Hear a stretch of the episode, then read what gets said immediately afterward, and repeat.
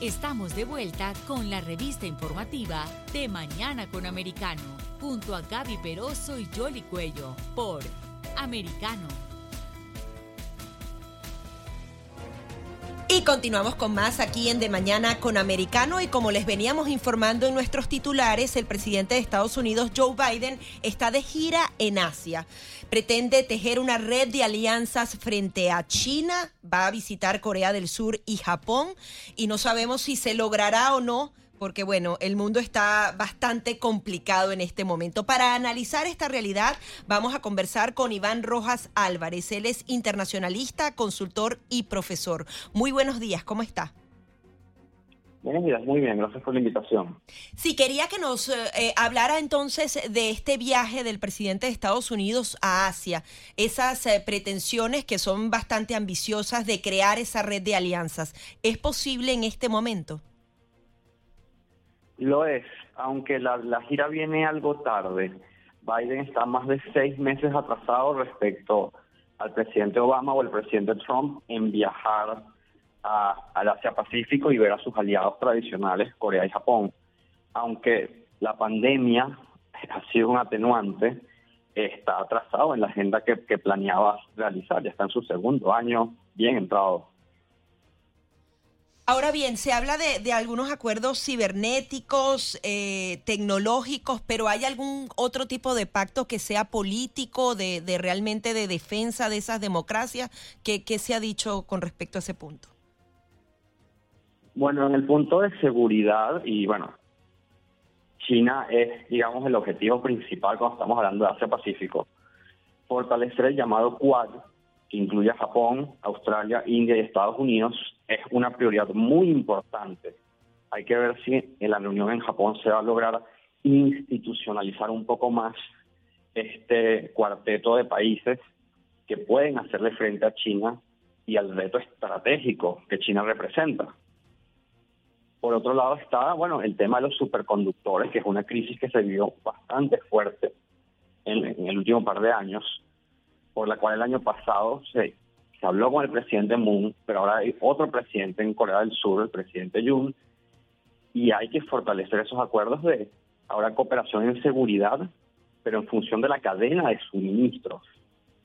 Porque si China controla las, muchas de las cadenas de suministros de commodities tan importantes como los semiconductores, puede ser disruptivo para la economía global. Claro, que es parte de la problemática que hay con estos conductores y lo que ha afectado la industria eh, no solo del automóvil, sino de otras partes, eh, eh, sobre todo aquí en los Estados Unidos. Pero teniendo en cuenta eso, que quizás es una de las armas que tiene Taiwán como, como prioridad de defensa y el, el acuerdo que tiene Estados Unidos de defenderlo ante cualquier situación, es quizás uno de los mayores peligros, porque cuando se conoció la invasión rusa a Ucrania, comenzaron a hacer los pronósticos y se calculaba que con el 27 probablemente los chinos estarían tomando posesión del territorio de Taiwán. ¿Cuál es la estrategia que tiene que implementar Estados Unidos? Porque el, área indochina es crucial y, usted lo mencionaba, está llegando un poco tarde, hay una serie de circunstancias, pero eh, hay algo que se pueda desarrollar concreto, porque esa es la preocupación que tiene tanto Japón como Corea del Sur y el hecho de que eh, Corea del Norte eh, sigue haciendo sus pruebas ah, de misil, que de hecho se estaba anunciando, en caso de que ocurra o no, todavía no ha pasado, que va a ser una prueba eh, justo cuando esté el presidente de los Estados Unidos allí? Bueno, en el caso de Taiwán hay una ventaja, que es que el nuevo premier de Japón, bueno, ya tiene un tiempo instalado, pero relativamente reciente, Kishida, tiene una visión mucho más abierta hacia Taiwán que muchos de sus predecesores. Entonces el presidente Biden debería aprovechar de buscar algunas eh, seguridades del lado de Japón, de que Japón también cooperaría en la seguridad de Taiwán, o por lo menos más de lo, que ya podría estar haciendo.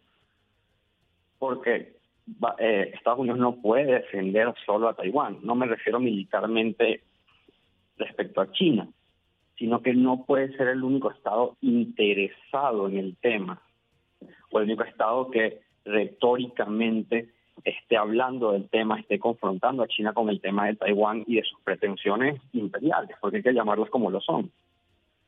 Con Corea del Norte, lamentablemente, los acuerdos que se intentaron durante la administración Trump no parecieron durar. Eh, Corea del Norte está haciendo un récord de pruebas misilísticas, pero ese es el comportamiento normal de los norcoreanos, a lanzar eh, pruebas, buscar atención y abrir otra vez el ciclo para exigir concesiones a cambio de parar esas pruebas. E-, es lamentable porque es básicamente la definición del libro de un Estado forajido y que tenga la comunidad internacional siempre en vilo haciendo pruebas y luego exigiendo cosas para detener esas pruebas. Pero ahora que hay un presidente en Corea del Sur mucho, bueno, más duro con, Corea del Norte, lo que era el presidente Moon, y con un presidente también muy asertivo, un primer ministro, perdón, muy asertivo en Japón también, se podía presionar de forma más efectiva a los norcoreanos de lo que era posible durante la administración pasada. Ahora, esta invasión de Rusia a Ucrania también ha, dejado claro que quien tenga poder nuclear puede avanzar mucho más porque se convierte en una amenaza. ¿Corea del Norte puede tener intención de renunciar a, alguna de estas pruebas o de seguir su avance nuclear? Eh, yo, yo, lo veo poco probable. Es distinto el, la situación actual que cuando se reunió con el presidente Donald Trump. Tienes razón, poco probable. Los norcoreanos juegan mucho con los detalles, liberar un preso político por aquí, eh, decomisionar un sitio de pruebas que estaba ya casi inoperativo. Entonces, los avances siempre son pocos y siempre está hablando de cosas muy específicas, muy engorrosas. Nunca, casi nunca hay lo que llamamos un breakthrough. Nunca hay momentos en que avance verdaderamente. Y esa situación que tenemos durante los últimos más de 20 años. Claro, Iván, pero ahí hay un factor y es que los chinos son los que controlan la retórica que se va a hacer con Corea del Norte, ¿no? Porque cuando los chinos quieren aflojan y cuando quieren presionan, pero no, no, hay un momento coyuntural ahora porque parece que ellos tienen una situación económica bastante compleja y un brote de COVID que finalmente lo están reconociendo, aunque no le dicen COVID, que también les está impactando eh, significativamente. Claro, pero los chinos ya tienen un tiempo distanciándose de, Corea del Norte que China es el único aliado que tiene Corea del Norte. E, es básicamente el único estado donde con que Corea del Norte tiene relaciones totalmente normales, podríamos decirle. Y han tratado de cerrar aún más la frontera entre ambos. China teme desde hace un tiempo que otra crisis alimentaria en Corea del Norte genere una ola de refugiados entonces China parece que no, no quiere meter tanto la mano en el sentido de que el presidente quiere mandar la ayuda a Corea del Norte, bien. Si Corea del Sur quiere tener una política más abierta con Corea del Norte, también muy bien. Lo interesante será si ahora Corea del Sur, Estados Unidos, Japón quieren volver a presionar con fuerza a Corea del Norte, ¿qué va a hacer China? ¿Lo va a permitir? ¿Se va a involucrar más esa es la pregunta interesante, pues como tú dices, China tiene una coyuntura interna bastante compleja. Le, le conviene gastar recursos en un aliado que no le está trayendo nada positivo.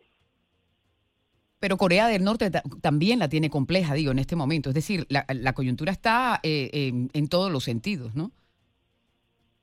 Porque Corea del Norte tiene una crisis de COVID eh, que, que, ya les tocó anunciarla en el exterior. Entonces Corea del Norte es, un estado que es inviable en la realidad. siempre va a estar eh, eh, entre una crisis y otra. Digamos, los momentos en que no esté en crisis va a estar mal por otras razones, porque tiene un modelo económico que, no es funcional. Y, y por eso depende de estas ayudas económicas. Por eso depende de que Occidente se alarme ante las pruebas nucleares y trate de entrar en la mesa de negociación y le dé unas concesiones y que Corea del Sur le mande alimentos. Corea del Norte depende de esas cosas. Muy bien, vamos a seguir eh, pendientes eh, de ese recorrido que está haciendo el eh, presidente de los Estados Unidos en Asia y el encuentro que sostendrá también con varios líderes de la región y enfocando precisamente eh, la amenaza que representa la China. Iván Rojas Álvarez, muchísimas gracias por estar aquí con nosotros. Gracias a ustedes. Buen día. Es eh, Iván Rojas Álvarez, internacionalista y consultor y profesor con nosotros aquí en De Mañana con Americano. Regresamos enseguida con más.